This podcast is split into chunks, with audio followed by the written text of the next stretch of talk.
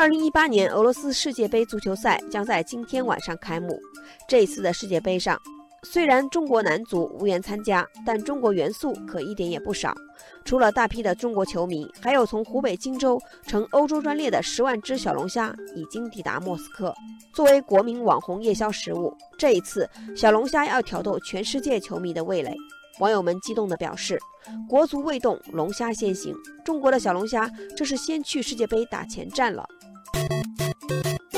网友蜀道难说：“有了啤酒小龙虾，天下球迷是一家。”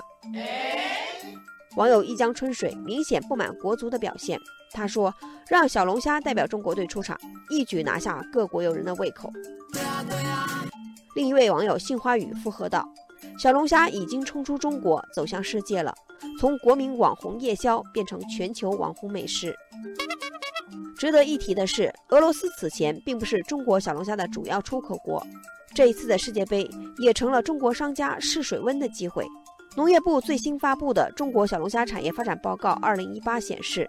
去年我国小龙虾全社会经济总产值约两千六百八十五亿元，其中以小龙虾餐饮为主的第三产业产值约为两千亿元，占了经济总产值的百分之七十四点四九。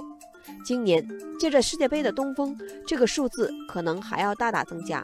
网友三千里有点不甘心地说：“现在回家承包鱼塘养小龙虾还来得及吗？”网友江南风觉得，